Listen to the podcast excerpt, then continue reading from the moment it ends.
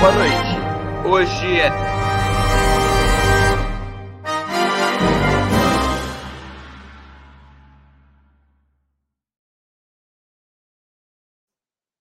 Boa noite. Hoje é 13 de julho de 2023. Está no ar mais uma edição do programa Outubro.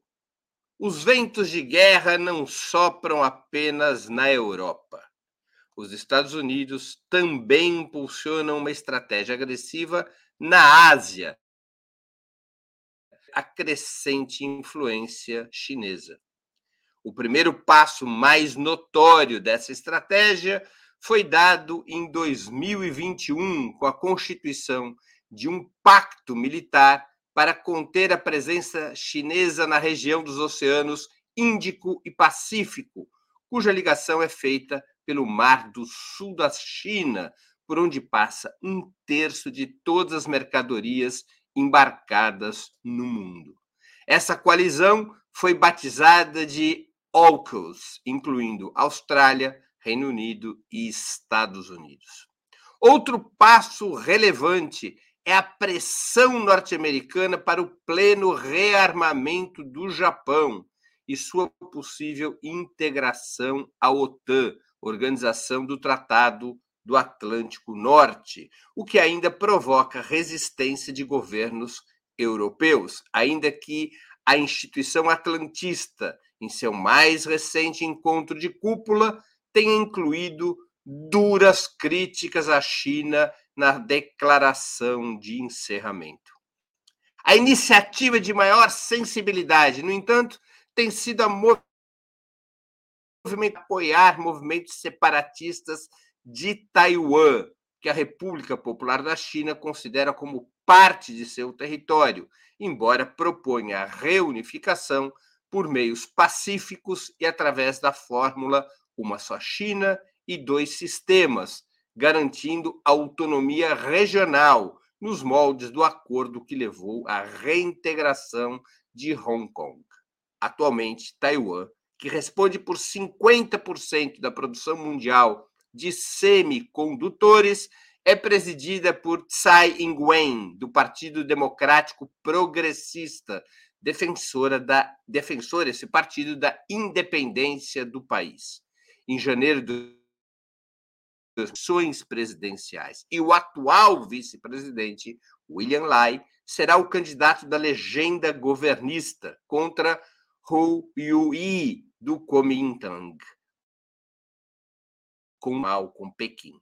Mesmo reconhecendo a República Popular da China desde 1971 como a única realidade internacional, os Estados Unidos possuem um tratado militar com Taiwan, pelo qual defenderiam qualquer tentativa de anexação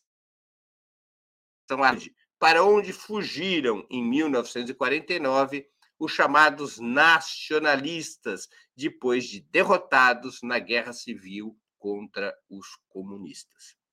Diversas autoridades norte-americanas de alto nível visitaram Taiwan nos últimos meses, provocando previsível ira do governo chinês, em uma estratégia que estaria voltada, segundo muitos analistas, a suscitar algum tipo de reação mais dura de Pequim, eventualmente oferecendo pretexto para uma resposta armada de Washington. Para melhor conhecermos a questão Taiwan, conversaremos hoje com Ioli Ilíada, doutora em Geografia Humana pela Universidade de São Paulo, integrante do Conselho Curador da Fundação Perseu, Território, o Direito e os Estados Pós-Nacionais. Rita Coitinho, socióloga e doutora em geografia, autora do livro Entre Duas Américas, Estados Unidos ou América Latina, especialista em assuntos da integração latino-americana.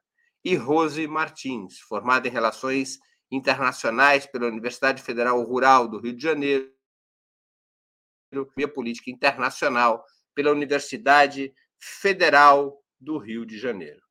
Em, nome de Ópera Mundi, eu cumprimento nossas três convidadas. E vamos à primeira pergunta.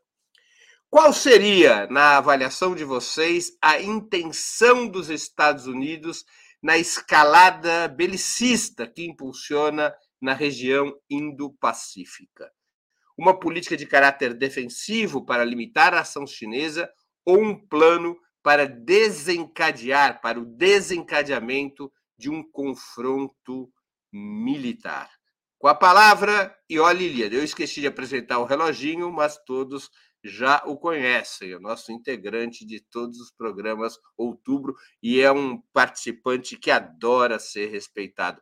E olha, Ilíada, com a palavra. Boa noite, Breno. Boa noite, Rose e Rita. Boa noite, Reloginho. É, eu diria que não é exatamente nenhuma coisa nem outra, né? Que essa escalada belicista não é exatamente nem, nenhuma coisa nem outra, e vou tentar explicar nesse parco tempo de que disponho. Eu diria que não é, é não, não, não corresponde a um caráter defensivo, e sobre isso é preciso que a gente lembre que uh, os Estados Unidos utilizam essa retórica defensiva, essa retórica do caráter defensivo, há muito tempo.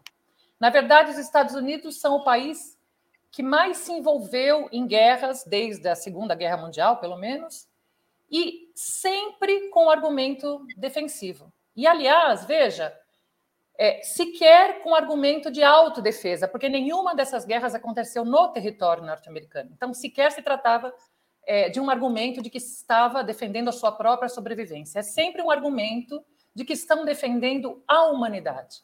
Estão defendendo contra o quê? Seja contra o comunismo, contra regimes que eles eh, carimbam como autoritários, contra o risco da destruição em massa, né, de, de, de a partir da, da, posse de armas uh, uh, químicas, por exemplo, como a, a alegação que utilizaram para invadir o Iraque. Né? Aliás, há um, um documentário feito sobre o Bustani, o José Bustani, que era brasileiro, né, diplomata brasileiro, que era o, o diretor-geral da OPAC, né, da Organização para a Proibição de Armas Químicas, que se chama Sinfonia de um Homem Comum, é muito interessante, porque mostra a pressão que esse homem sofreu, pressão e ameaças, tudo porque ele se recusou a corroborar a tese da ameaça nuclear. Então, esta tese defensiva precisa ser olhada com muito cuidado. No caso chinês, por exemplo, o argumento é: eles estão aumentando seus gastos militares, logo estão mal intencionados. Bom, mas se esse for o argumento, os gastos militares chineses são muito, vem aumentando, evidentemente, mas são muito inferiores ainda aos gastos dos próprios Estados Unidos. Então, se formos julgar intenções por aí, bom, né? Vocês sabem uh, qual seria a avaliação. Mas também não podemos dizer que há um interesse dos Estados Unidos em precipitar, ou seja, em fazer com que esse conflito contra a China se realize agora. É, o meu tempo é curto, mas eu sei que as outras perguntas permitirão que eu desenvolva esse raciocínio. Mas eu quero que vocês pensem naquele jogo War. Certamente vários de vocês já jogaram. Se não jogaram, joguem, porque é, é delicioso. Né? No War, você recebe uma carta com uma tarefa, e a tarefa que, que a carta que os Estados Unidos tiraram é: não podemos permitir que a China nos ultrapasse economicamente e com todas as implicações geopolíticas de, de, de, né, do fato dela se tornar a maior potência econômica. Então, o que eles estão fazendo neste momento é colocando as suas pecinhas, né, os seus exércitos, cercando a China, como também fizeram com a Rússia. Mas eu tenho certeza que vou poder falar melhor sobre isso quando responder as próximas perguntas. Desculpa aí, reloginho. Com a palavra, Rita Coitinho, diretamente do Ciclone de Santa Catarina. Ei, boa noite, pessoal. A gente já mandou o ciclone para São Paulo, eu acho que deve estar chegando por aí, é, mas tem os efeitos aqui. É, boa noite a todos, boa noite, Rose, boa noite, Oli, boa noite, Breno, boa noite, José Igor, boa noite, Reloginho. É, eu vou na linha da Ioli, é bom que a gente vai se complementando aqui. Parece que a gente nunca pode dizer que os Estados Unidos não, não jogam com a possibilidade da guerra. O esporte da guerra é o esporte favorito dos Estados Unidos da América desde, os, da sua, desde o momento em que romperam com seu isolamento é, em relação ao resto do mundo. Né? os Estados Unidos se mantiveram insulados do mundo por muito tempo, cuidando dos seus, dos seus próprios interesses, e a partir ali do, da Primeira Guerra Mundial e depois, principalmente a partir da Segunda Guerra Mundial, eles passam a, a, a ter uma presença muito forte em todas as regiões do mundo, é, levando a escaladas militares ou levando a, a situações de tensão militar é, de acordo com seus interesses. Agora, é, não necessariamente o objetivo inicial desse cerco à China é um confronto imediato, porque nós sabemos que nós estamos falando de potências nucleares, né? O problema antigo é, da, do congelamento de forças a partir do momento em que mais de um país tem arsenal nuclear, ele permanece. Ele é uma carta que continua aqui no nosso jogo de war, que, usando aqui a metáfora que a, que a Ioli iniciou.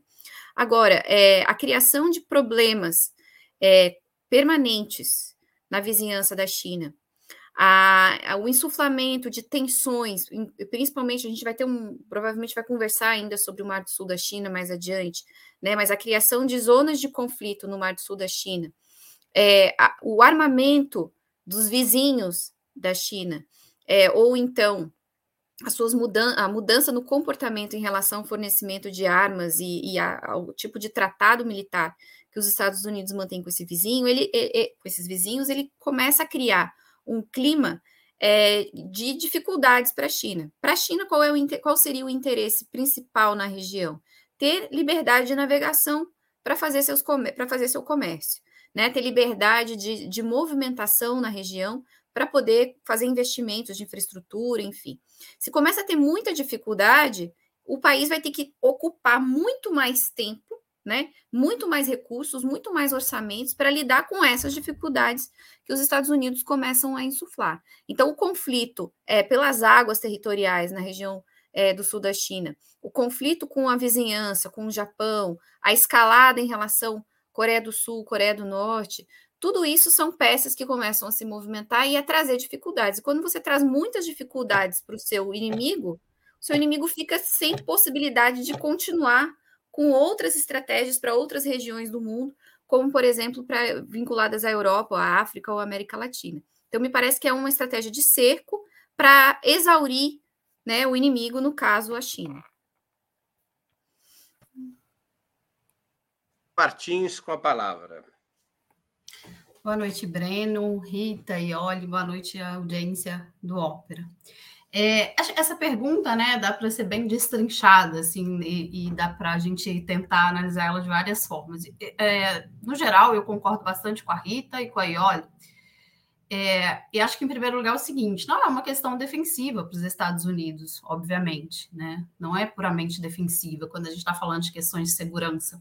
É, a China não está nem na região é, e nem em direção aos Estados Unidos criando algum tipo de arranjo de defesa uh, militar, é, como os Estados Unidos faz com a Austrália, é, lá o AUKUS, o Quad também é, envolve a China, envolve uh, os países ali que têm algum problema com.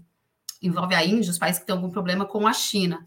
É, a China não está fazendo isso em direção às fronteiras dos Estados Unidos, não está criando um acordo militar com o México, com o Canadá. Então, essa justificativa dos Estados Unidos que eles usam, que usaram contra a Rússia, uh, que usam contra o Irã, contra a Coreia do Norte, já é batida e a gente está sempre chamando atenção para isso, que são meros pretextos uh, de uma agenda de segurança que está muito ligada também com as demandas do complexo é, industrial militar dos Estados Unidos. Então, é, no primeiro momento, assim, não acho que essa questão se sustente de forma alguma, uma questão defensiva para os Estados Unidos.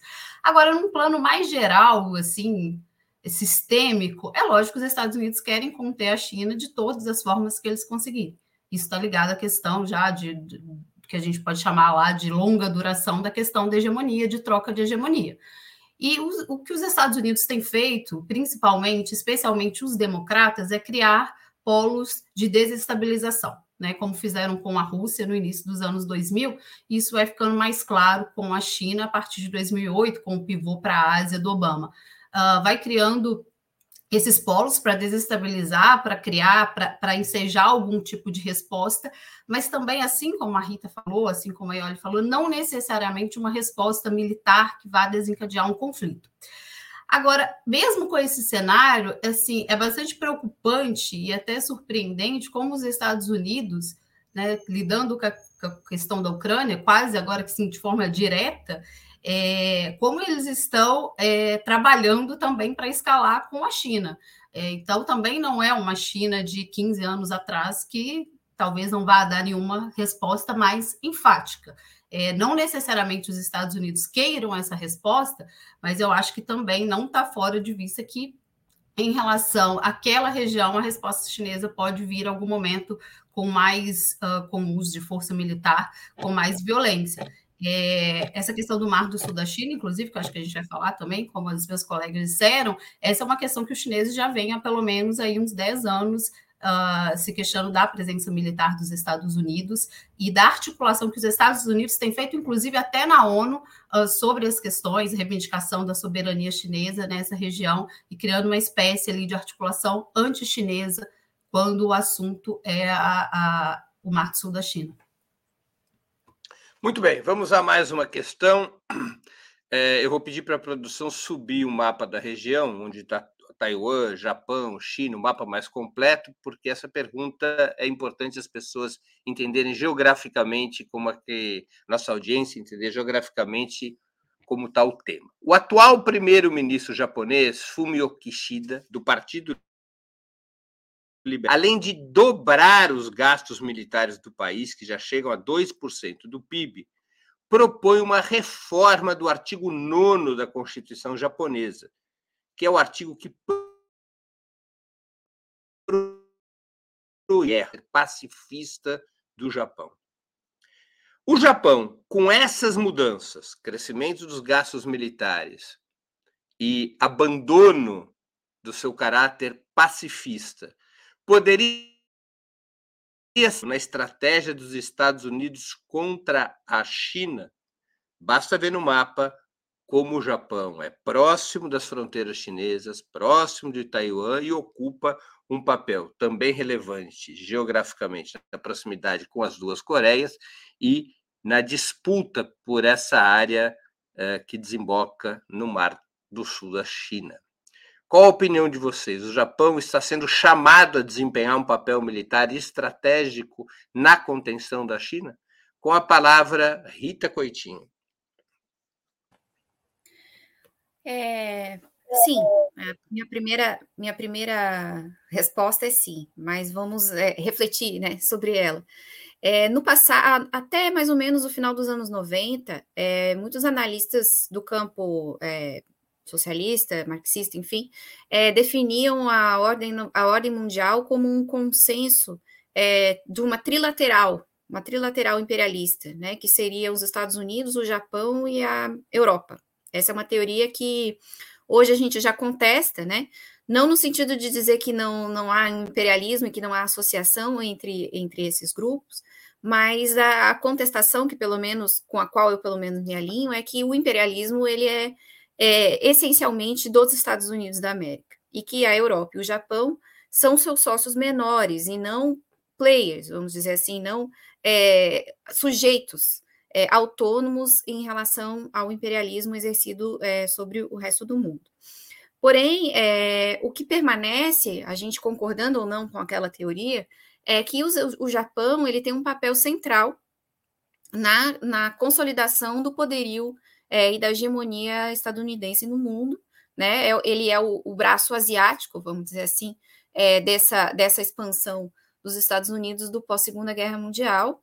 E assim como a Europa, no pós-Segunda Guerra Mundial, o Japão ele foi submetido a uma série é, de regulamentos e a uma série de contenções para que pudesse ficar é, domado, vamos dizer assim, em relação à, à, criação de um poder próprio, mas que pudesse também ter grandes ganhos econômicos é, um, um desenvolvimento muito pujante que pudesse servir tanto quanto, como contenção à, à revolta desses países em relação à nova ordem mundial, como também como um, uma forma de propaganda né, do modelo capitalista. Então, há uma grande inversão é, de dinheiro, de dólares norte-americanos na reconstrução europeia e na reconstrução japonesa, ao mesmo tempo em que há a, a colocação de bases estadunidenses na Europa e no Japão.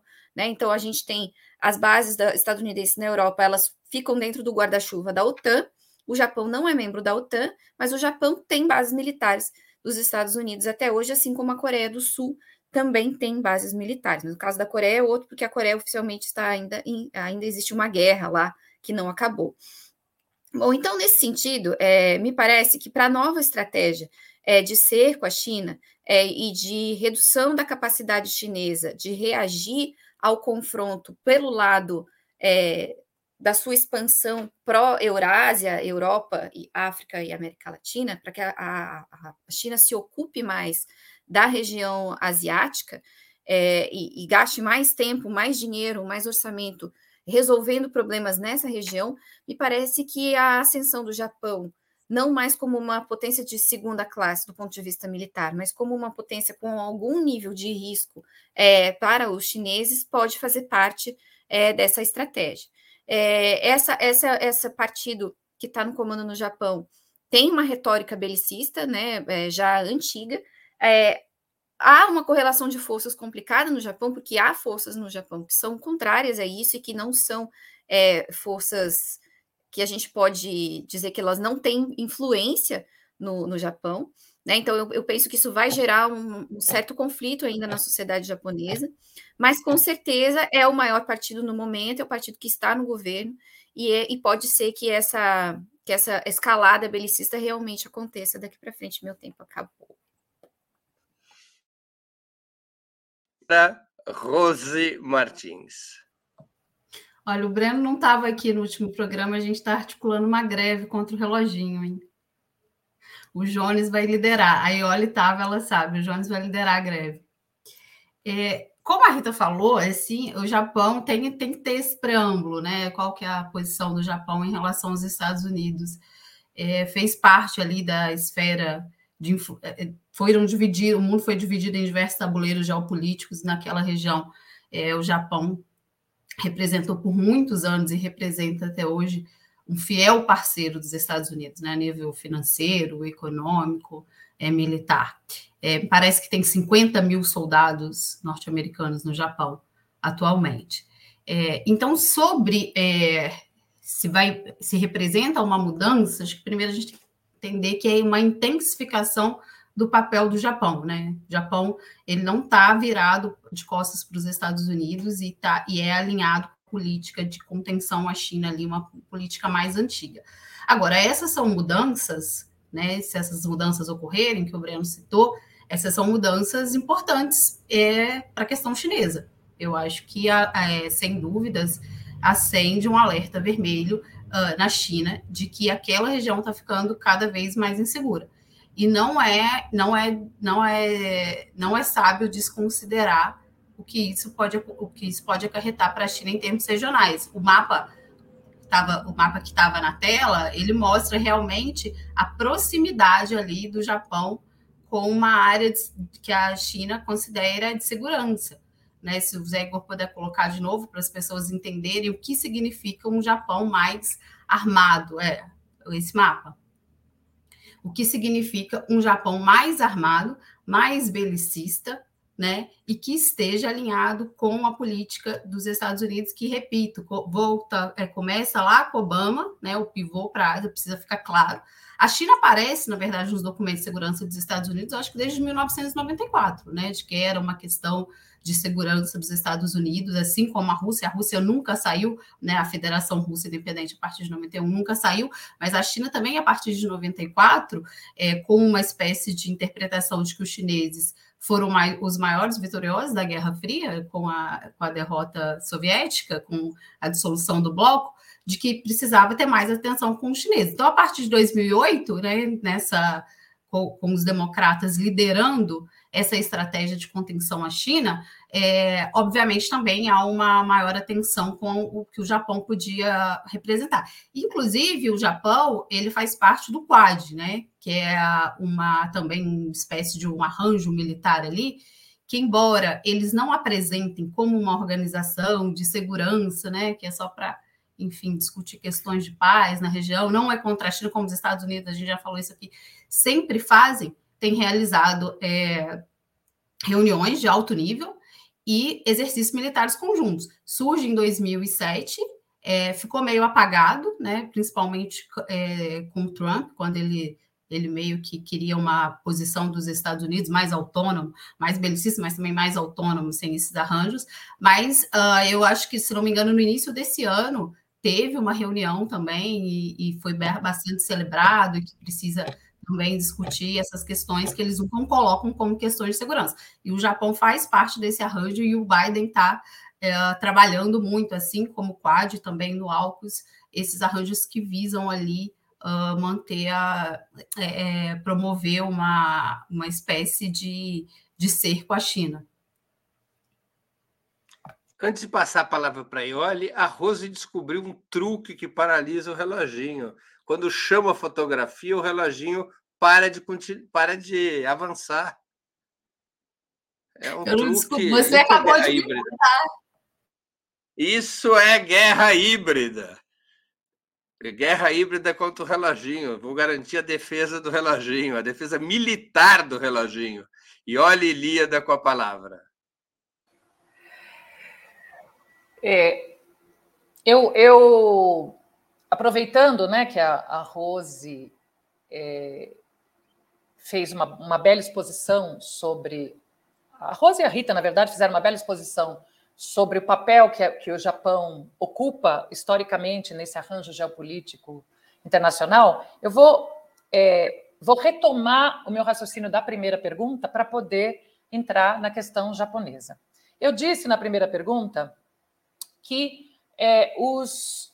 Só mexer aqui que eu estou com problema aqui no foco. Eu disse na primeira pergunta que, na primeira resposta, na verdade, que uh, os, os Estados não interessava aos Estados Unidos agora precipitar o confronto. Por quê? Porque eles já estão é, eles já estão envolvidos numa frente de batalha, certo? Embora a guerra na Ucrânia seja por procuração, evidentemente ela implica gastos militares, ela implica é, envio de armamentos e ela implica uma atenção especial, porque tudo indica que esse conflito na Ucrânia vai escalar e pode escalar a ponto de exigir envolvimento mais direto dos Estados Unidos. E também não interessa hoje, porque imaginem, isso justificaria a tão temida aliança militar entre China e Rússia, dois países atacados pelo mesmo terceiro país, o inimigo, né, o inimigo do meu do meu inimigo, nesse caso nem é inimigo, mas enfim, o inimigo comum, evidentemente, empurraria a esta aliança. Então eu acho que neste momento não interessa aos Estados Unidos esta guerra, mas isso não quer dizer que eles não possam, como disseram Rose e Rita, eles não possam ser empurrados, os Estados Unidos não possam ser empurrados para ela. Nesse sentido, voltando à analogia com o War, e aí a exibição do mapa deixa isso muito claro, né? É, é evidente que para os Estados Unidos ter um Japão armado, né, um Japão que recupere sua capacidade militar, seria maravilhoso estrategicamente. E mais ainda, se este é, esta militarização do Japão viesse às custas do próprio orçamento japonês, que aliás, diga-se de passagem, olha aí as pecinhas do Or, né? Bem, é bem parecido. Que aliás, diga-se de passagem, é, o orçamento japonês, eu não sei agora, mas até recentemente, ele era o mais deficitário, de, é, relativamente falando, de todos do mundo. Ou seja, você tem um orçamento deficitário e um governo que está dizendo que vai pegar uma fatia importante desse orçamento para usar, é, para incrementar os seus gastos militares. Como, é, como disseram as que me antecederam, evidentemente isso também cria contradições e há uma oposição no Japão uh, a este tipo de mudança na política militar, na política bélica do Japão. Nesse pouquíssimo tempo que me resta, eu queria lançar uma pergunta que talvez eu não consiga responder aqui, mas, mas eu sei que as perguntas, nas respostas posteriores, talvez eu possa desenvolver. É, é interessante pensar a rigor, é, o que a rigor, excetuando esse processo todo que, que Rita e Rose descreveram, a rigor, do ponto de vista dos interesses japoneses e dos interesses chineses, o que impediria efetivamente uma cooperação entre eles? Tomando apenas os interesses é, desses dois países. Espero poder desenvolver essa resposta no próximo capítulo. Vamos a mais uma pergunta. Na verdade, um combo, porque são duas perguntas em uma. Qual o papel que o litígio entre a Coreia do Norte e a Coreia do Sul desempenha na política norte-americana no Mar do Sul da China? A segunda pergunta: O Vietnã é uma força de reserva da China no caso de um confronto militar com os Estados Unidos? Lembrando, coisa que, muito, que é muito pouco comentado, o Vietnã possui o maior contingente mundial de homens e mulheres pro de 10 milhões de pessoas preparadas, que são militares da ativa ou da reserva, mas preparados para o combate, é o maior nível para guerras de todo o planeta, equivale a alguma coisa como 20% da população adulta do Vietnã. Com a palavra, Rose Martins. Olha, a questão, a primeira questão sobre o, é, o litígio Coreia do Norte, Coreia do Sul e as implicações para o Mar do Sul da China, é... Ah, o reloginho. Achei que não ia ter o reloginho, porque não, não tinha aparecido na tela. É... Bom, Mar do Sul da China é uma questão extremamente complexa ali, é, é uma região de litígio de vários é, países, né, incluindo o Vietnã, a Malásia, é, Taiwan também tem reivindicações de soberania, e principalmente a China. Né? Eles estabeleceram lá a linha dos 13 traços, mas acho que atualmente é a linha dos nove traços. E a China, inclusive, né, no meio dessa, dessa confusão aí, denuncia a presença militar norte-americana, que os Estados Unidos, por sua vez, defendem como os mares internacionalmente navegáveis e que têm o direito de estarem ali. E como o Breno falou no final, no, no início da apresentação, é, eles uh, um terço né, da, de, de, do comércio mundial passa por ali. Então, é uma região extremamente importante e também que a China tem sido bastante resiliente em reivindicar os seus direitos ali e o que eles julgam que, que, que tem, direitos, tem direito à soberania. Uh, sobre a posição, como o conflito é, entre Coreia do Norte e Coreia do Sul entra nessa bagunça toda, eu acho que é o seguinte: os Estados Unidos, sobre essa, sobre essa justificativa de defesa, né, de defesa do seu território, mesmo com países que não representem é, de fato uma ameaça ou que pelo menos respondam à retórica mais agressiva dos Estados Unidos, eu acho que os Estados Unidos usam a Coreia do Sul e essa política contra a Coreia do Norte para também aumentar a presença da região. Nesse ano, está dando um eco para mim de alguém. Nesse ano, é, o presidente da Coreia do Sul teve nos Estados Unidos, foram lá celebrar 70 anos das relações uh, bilaterais, né, entre Coreia do Sul e Estados Unidos, e estabeleceram, acho que é a declaração de Washington, né? E essa declaração basicamente significa que os Estados Unidos e a Coreia do Norte estão intensificando e criando um guarda-chuva robusto nuclear. A Coreia é, do Sul. Isso, perdão, a Coreia do Sul. Que Coreia do Sul e Estados Unidos estão criando ali um guarda-chuva nuclear bastante é, consistente. Inclusive, prevê que os Estados Unidos enviem para a Coreia do Sul um submarino com mísseis balísticos de longo alcance. É, então, é, também nesse, sob essa justificativa de atuação na região, de que precisam se defender de um ataque da Coreia do Norte, de criar uma cooperação militar é, com os sul-coreanos e de inteligência e da questão é, nuclear, enfim, toda, toda essa retórica dos Estados Unidos, é, com certeza aumentam sua presença na região. Né? E isso tem implicações para as questões do Mar do Sul da China e para a, e para a segurança chinesa. Sobre a questão de Taiwan, de, de, do Vietnã, é, Vietnã tem as questões também com o Mar do Sul da China, né? também reivindica a soberania. Não acho que seria é, uma reserva para os chineses. Eu, eu acho que não. Eu não tenho assim, não, não pode dar uma opinião mais contundente, mas eu acho que não. Muito bem. Com a palavra, Ioli Ilíada. Hoje eu estou tentando driblar o reloginho, passando de uma pergunta, passando uma parte da resposta de uma pergunta para outra. Vamos ver se no fim eu acho que eu vou ficar devendo, mas tudo bem. É, eu lancei uma pergunta na, na, na minha última intervenção é, sobre o que impediria Japão e China de um acordo pensando nos interesses específicos desses dois países. Alguém poderia dizer, ah, rivalidades históricas. Mas rivalidades históricas também existiam entre Alemanha e França, entre França e Inglaterra, e são aliados hoje. Alguém poderia dizer, tá, tem as disputas territoriais ali, daquelas, daquelas ilhas no mar da China Oriental. Sim, mas disputas orientais, há, disputas orientais, disputas territoriais há também entre Argentina e Chile, por exemplo, e nem por isso são nações é, adversárias. Por que eu estou chamando atenção para isso? Porque não há dúvida de que os interesses norte-americanos nesta região são um fator de desestabilização.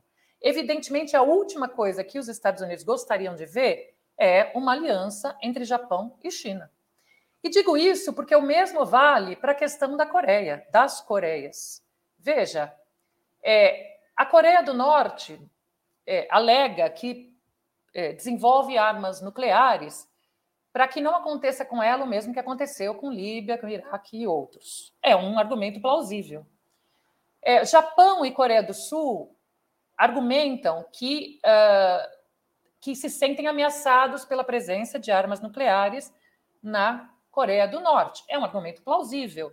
Acontece que tudo isso poderia ser resolvido numa mesa de negociação, em tese, se houvesse interesse, né? Com garantias, com tratados, com acordos. Claro, no primeiro momento não haveria confiança, ela poderia ser desenvolvida. E digo mais, há, é, uma, há, há parcelas da população é, coreana que defendem já há algum tempo algum tipo de unificação, de cooperação entre as duas Coreias, que afinal de contas são um povo só. Aliás, eu hoje na, na primeira resposta indiquei um, um, documentário. Quero fazer referência a um filme que se chama Alerta Vermelho. É um filme que eu assisti por acaso na televisão. É, é um, foi um blockbuster. Um black, um, nossa senhora, como é que se diz isso? Um blockbuster. É isso. É, foi um sucesso de bilheteria na Coreia, um filme da Coreia do Sul. É um filme, é um disaster movie, blockbuster. Nossa, eu inverti as, as sílabas. É um, é um filme, uh, é um disaster movie misturado com filme de guerra, com várias citações, até citações meio a western, enfim. Não é nem o tipo de filme que eu gosto, mas uh, o pano de fundo do filme era que as duas Coreias estavam prestes a selar paz e a assinar um acordo e veja, eles deixam claro que não tinha havido nenhuma mudança de regime na Coreia do Norte. Né? O acordo era assinado com o regime, é, o regime comunista, digamos assim, da Coreia do Norte, com o Partido do Trabalho. E, uh, e esse, esse acordo foi atrapalhado, no filme ele era atrapalhado pelos Estados Unidos e também pela China. Mas veja como ele foi um sucesso de bilheteria, ou seja, existe um sentimento nesta direção.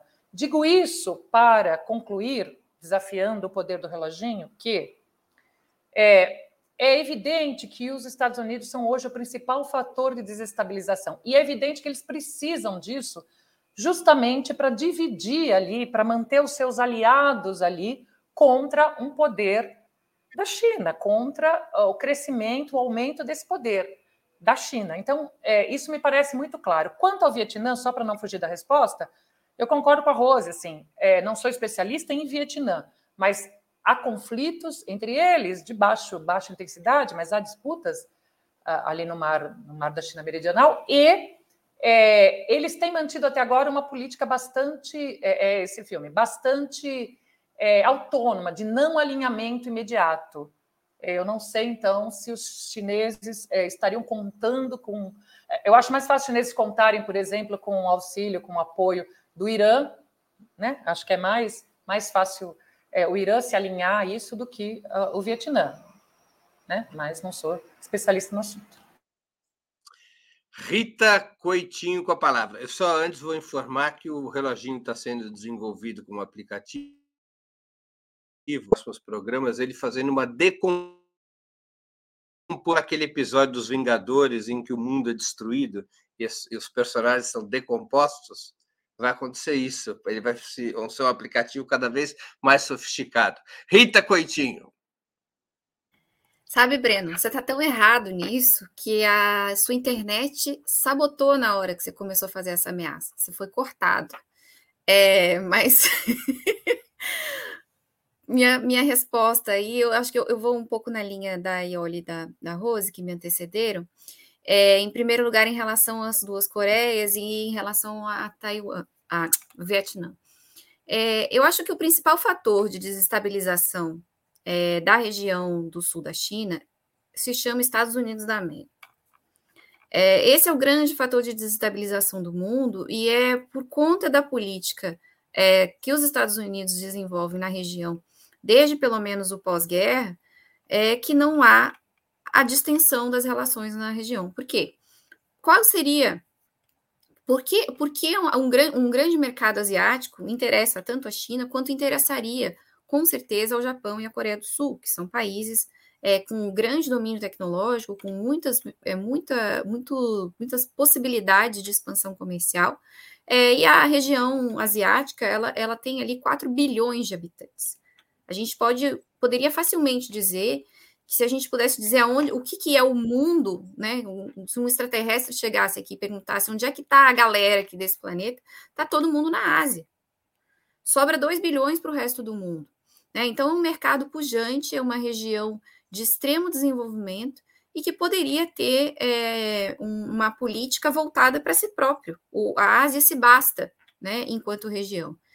Então, é, a, a, presença permanente dos Estados Unidos, as suas armações, os seus acordos, as suas pressões, as pressões que exercem sobre esses países, tanto sobre é, o Japão, quanto sobre a Coreia do Sul, quanto também sobre outros países ali da região é, do sul da Ásia, e mesmo agora, por exemplo, é, o Modi fez uma visita aos Estados Unidos e a Índia, que é um país que tem toda uma tradição é, de não alinhamento e mantém essa tradição de não alinhamento, é, realizou uma série de acordos com os Estados Unidos que podem soar a longo prazo como acordos que desafiam, de certa maneira, o, o, o esperado a esperada aproximação da Índia com a China, né, visto a existência do BRICS, visto a existência de uma série de mecanismos é, de cooperação. Então, há uma ação permanente dos Estados Unidos em direção à Ásia, buscando enfraquecer e buscando esvaziar qualquer conteúdo de, de articulação dos chineses.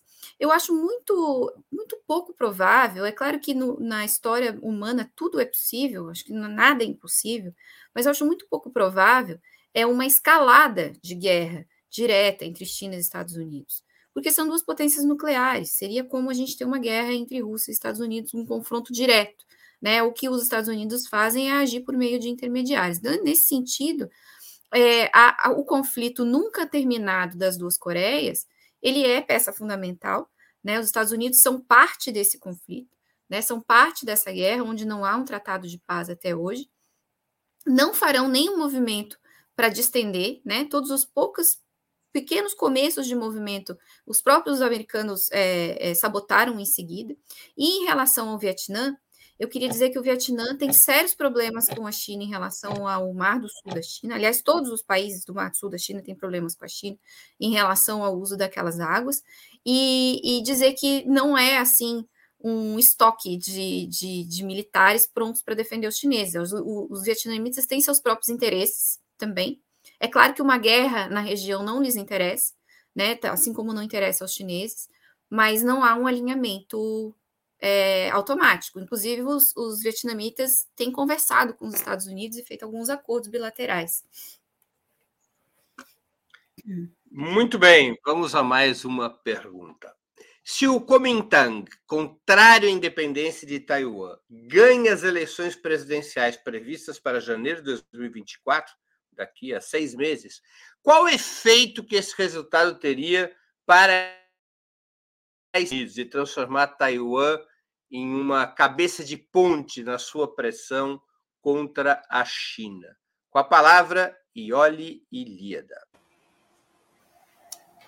Veja, isso foi o que aconteceu em 2008, né? Em 2008, um candidato do Comitang é, é, defendendo claramente na sua campanha uma maior aproximação com a China, venceu as eleições. E, de fato, ele implementou um programa de aproximação, uh, restabeleceu, por exemplo, os voos entre, entre os dois países, entre os dois países, olha eu caindo na, na armadilha, entre os, é, né, entre os dois lados da, da, da China, entre a ilha e o continente, é, em 2010, assinou um acordo comercial. Então, veja, há capitais chineses hoje na ilha, né? capitais chineses do continente na ilha, é, e foi reeleito. Né? Foi reeleito, portanto, havia naquela ocasião apoio. É, em 2000 e deixa eu pegar as datas exatas das eleições. Bom, vai ter eleição em 2000, foi dois, Ah, 2016. Em 2016, a atual presidente vence o candidato do Comitang. E é interessante porque o candidato do Comitang estava à frente das pesquisas.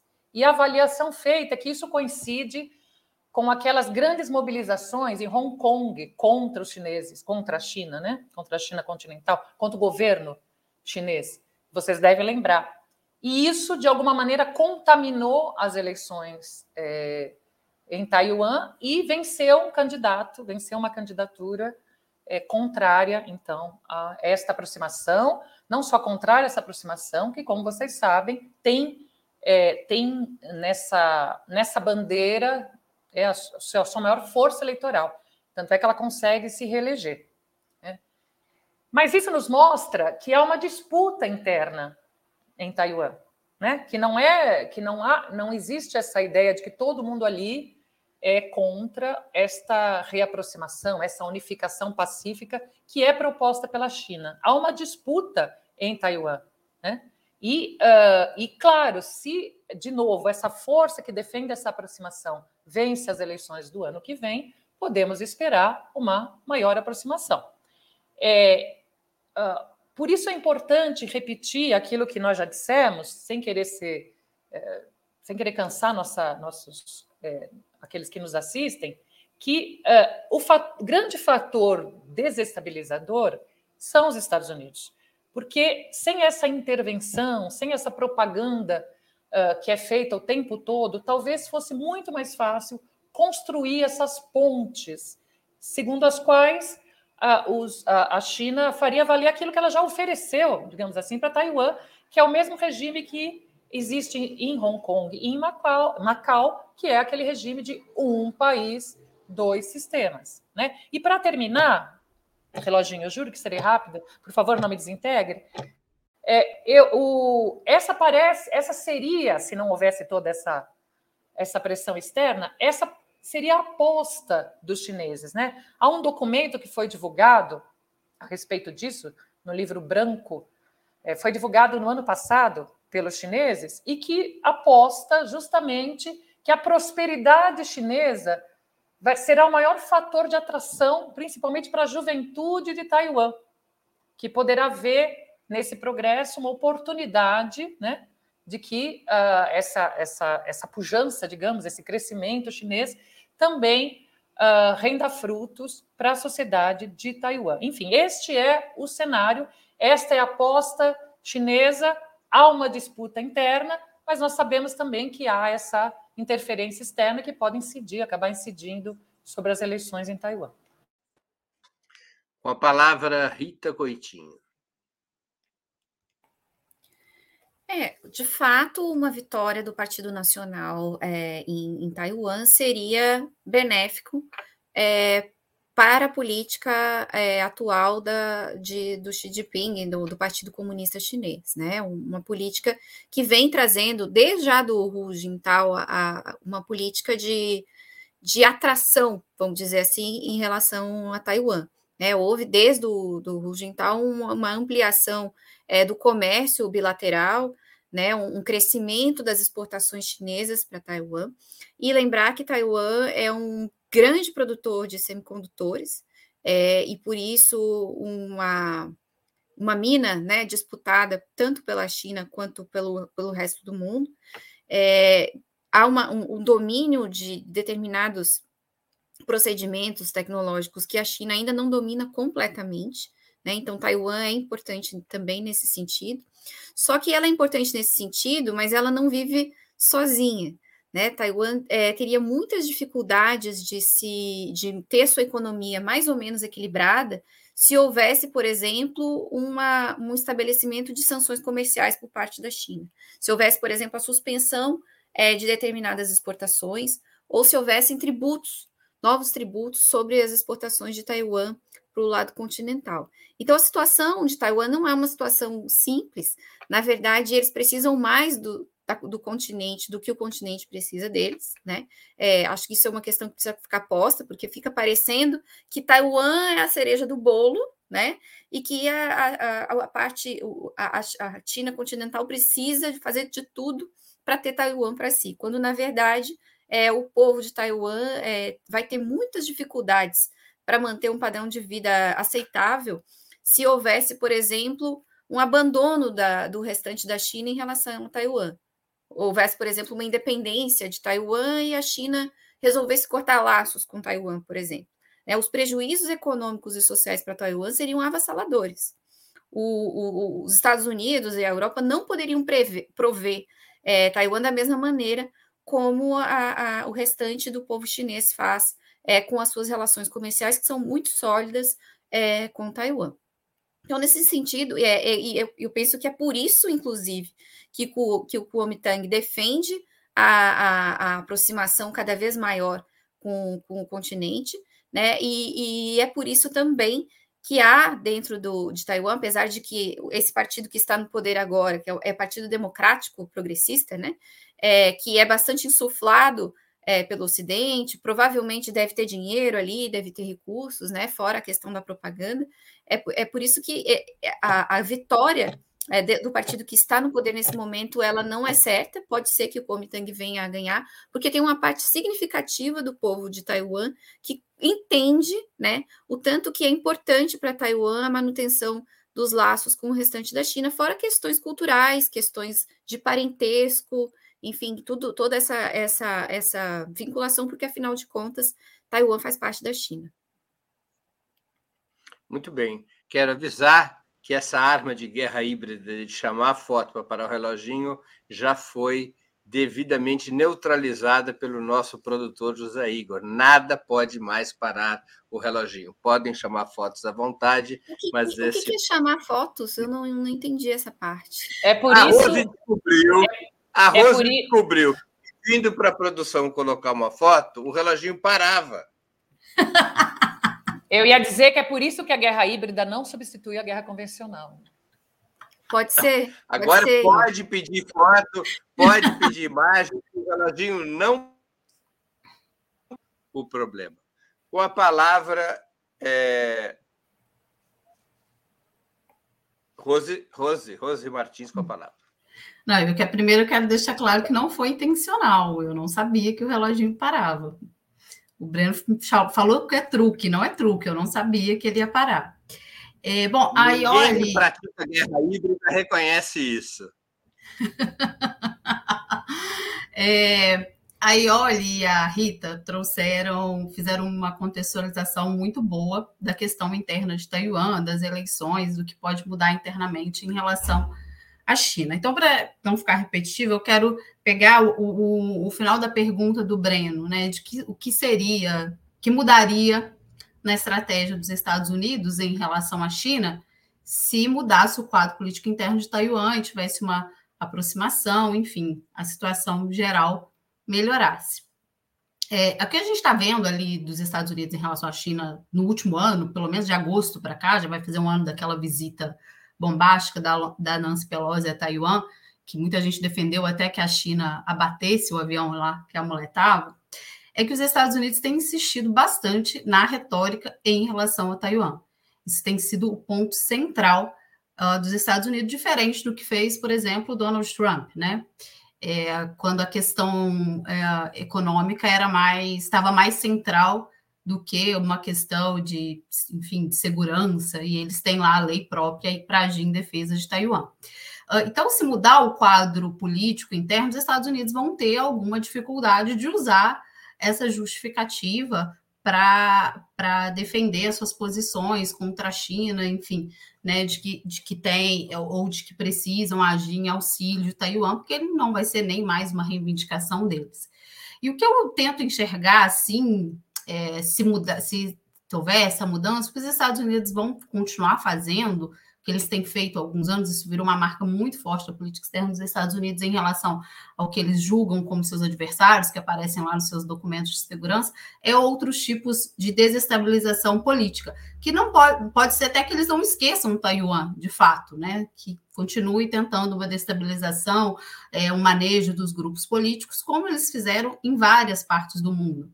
Né? Em relação à China em específico, tem também a questão da província de Xinjiang, né, que eles promovem uma série de movimentos, tem organizações que têm sede na Alemanha, que têm sede nos Estados Unidos, né, que falam sobre uh, enfim, tem, é, tem, uma verdadeira máquina de mentiras em relação à, à região, é, não condenam os atos terroristas, enfim, a China aparece como assim um verdadeiro demônio na Terra em relação ao povo uigur.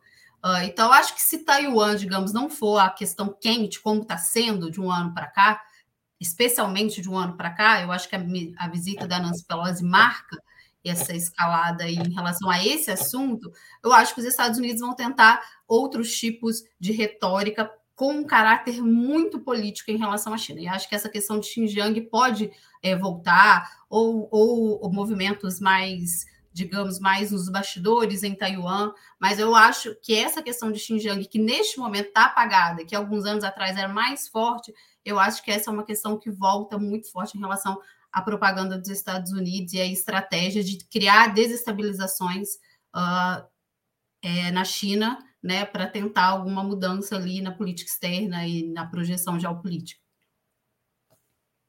Muito bem, vamos à última pergunta da nossa noite. Os Estados Unidos estariam tentando repetir contra a China a mesma estratégia que funcionou contra a União Soviética, qual seja, tentar extenuar financeiramente seu inimigo através de uma corrente armamentista que englobe vários atores, mas dessa vez com uma variável de risco militar efetivo com a palavra Rita Coitinho. Sim, com toda certeza. Me parece que essa é a estratégia, é, é, o que a gente lê, inclusive, nos documentos de política externa dos Estados Unidos, eles não escondem é, os seus debates, né? É, essas revistas todas, Foreign Affairs e, e mesmo os, os próprios documentos é, do Pentágono que, que são públicos, né?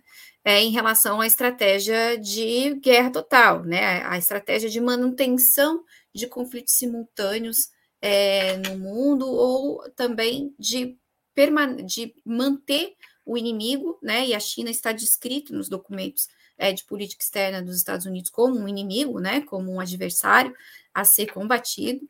É, mantê-lo o, o, tempo todo ocupado, né? Mantê-lo o tempo todo é, lidando com questões que não estão no seu planejamento, vamos dizer assim. Você tem lá, vamos pensar na nossa numa vida cotidiana de um governo qualquer. Você tem um planejamento para 5, 10, 15 anos, no caso dos chineses, que eles fazem esse tipo de planejamento.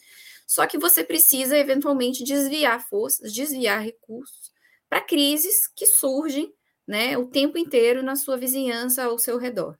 É, então, com, é, essa é uma estratégia que já foi testada, né, a escalada militar foi vantajosa para o complexo industrial militar dos Estados Unidos, mas não foi vantajosa o tempo inteiro para a União Soviética, né? A, a, a, corrida militar exauriu recursos que teriam sido mais interessantes para o povo soviético, que tivessem sido destinados a outras áreas, embora né, a pesquisa militar e a, o desenvolvimento militar, ele também tem um uso é, dual, né, muitas coisas que são desenvolvidas para a indústria armamentista acabam tendo uso é, para a população, como máquinas, enfim, mas de todo modo é uma, uma, uma, consome uma quantidade de recursos que poderia ter sido sendo investido em outra área. É, da mesma maneira, mina a possibilidade de estabelecimento de laços comerciais duradouros, né? A, a iniciativa Um Cinturão e uma Rota, por exemplo, ela tem várias etapas. E a principal etapa para os chineses, desde o início, como ela foi desenhada, é a etapa asiática. Em seguida, a etapa euroasiática, depois a etapa europeia e africana, né? E por último, uma etapa para o continente americano. Então, a etapa asiática, ela é sempre central. A, a política externa chinesa, ela, ela funciona muito com essa ideia concêntrica, né? Vamos dizer assim, de, de articulação é, dos seus espaços de comércio, dos seus espaços de, é, de, de, organização política e econômica, com o seu primeiro com os seus vizinhos e em seguida é com o restante do mundo. Não que o restante do mundo vá ser abandonado no caso de um conflito, mas vai dificultar muito é a continuidade da sua política né, de construção aí do que eles chamam de uma comunidade compartilhada, de destino, enfim, a ideia de haver tratados comerciais é, bancos de infraestrutura, enfim, amigáveis, né, em todas as regiões do mundo. Se você tiver conflito ou a iminência permanente do conflito, você tem um desvio de energia gigante e isso favorece o inimigo, né? Favorece os Estados Unidos, ou pelo menos aparentemente favorece. Eles acreditam que favorece. Né? Com a palavra, Rose Martins. Olha, que, é, que existe uma estratégia para deixar a China cercada e extenuada, é, está claro para a gente. Mas eu vou discordar um pouco da Rita nessa questão. Não acho que seja uh, uma corrida armamentista para esgotar os recursos, é, tentar esgotar os recursos chineses, como foi no caso soviético. Acho que primeiro, eh, não acho que os Estados Unidos têm essa estratégia, porque primeiro são duas, são duas inserções internacionais muito diferentes.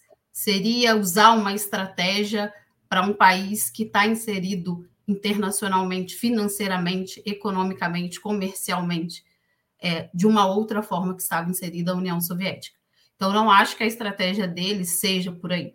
É, também tem a questão da, da China lá com as quatro modernizações, que eles, no campo militar, eles abandonaram mais ou menos ali o modelo soviético e investiram mais nas tecnologias de uso dual para não acontecer o que aconteceu é, na União Soviética, de que eles tinham esse problema, né? A separação não era como nos Estados Unidos. A separação da indústria militar e da civil era muito acentuada. E os chineses acabaram, parece que, tentando fazer essa correção ali com as políticas das quatro modernizações. Uh, tem um professor da UFRJ que escreveu um pouco sobre isso.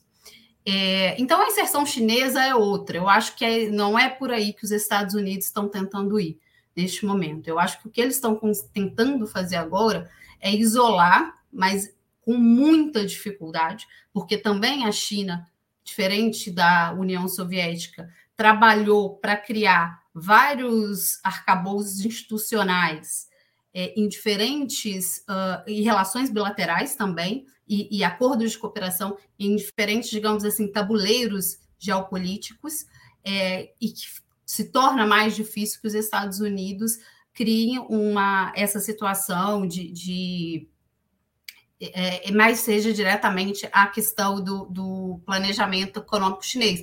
Eu acho que os Estados Unidos estão tentando, com essa dificuldade, tirar a China de algumas questões internacionais, o que é muito difícil nesse momento. Né? Eu não, não vejo na estratégia norte-americana que seja central né, é, a questão de é, militar da, da China, como pode ter sido da União Soviética.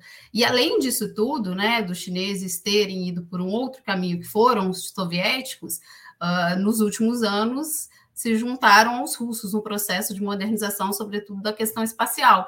Uh, então, os Estados Unidos, eu acho que está usando muito mais uma, questões políticas é, se valendo também das suas organizações do pós-guerra para tentar escantear a China, né, mas com muita dificuldade, porque a inserção chinesa financeira, econômica, comercial é diferente da soviética e muito difícil neste momento de criar esse tipo de, de, de situação. Agora, que eles podem tentar é, o, o, cenário de guerra total, né, de ir para os finalmente com a China, porque não é possível colapsar o seu sistema, né, aí, realmente, é, colapsar o seu sistema por si só, mostrar que ele não funciona.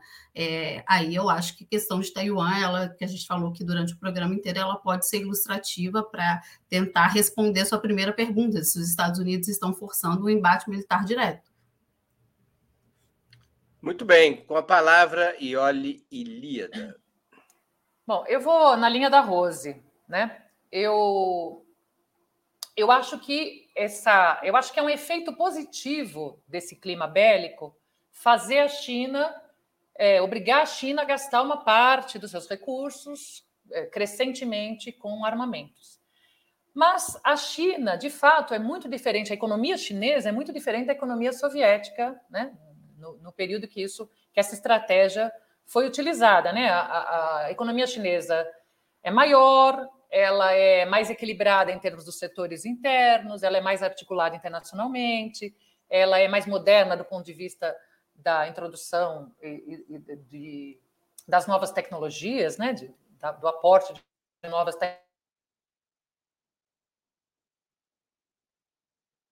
voltar a China ou fazer com que ela, ou debilitar, melhor dizendo, a economia eh, chinesa apenas obrigando-a a mais gastos militares. Né? Eu acho que esse é um efeito positivo, mas acho que a estratégia é mais ampla e tem a ver com tudo que discutimos até aqui.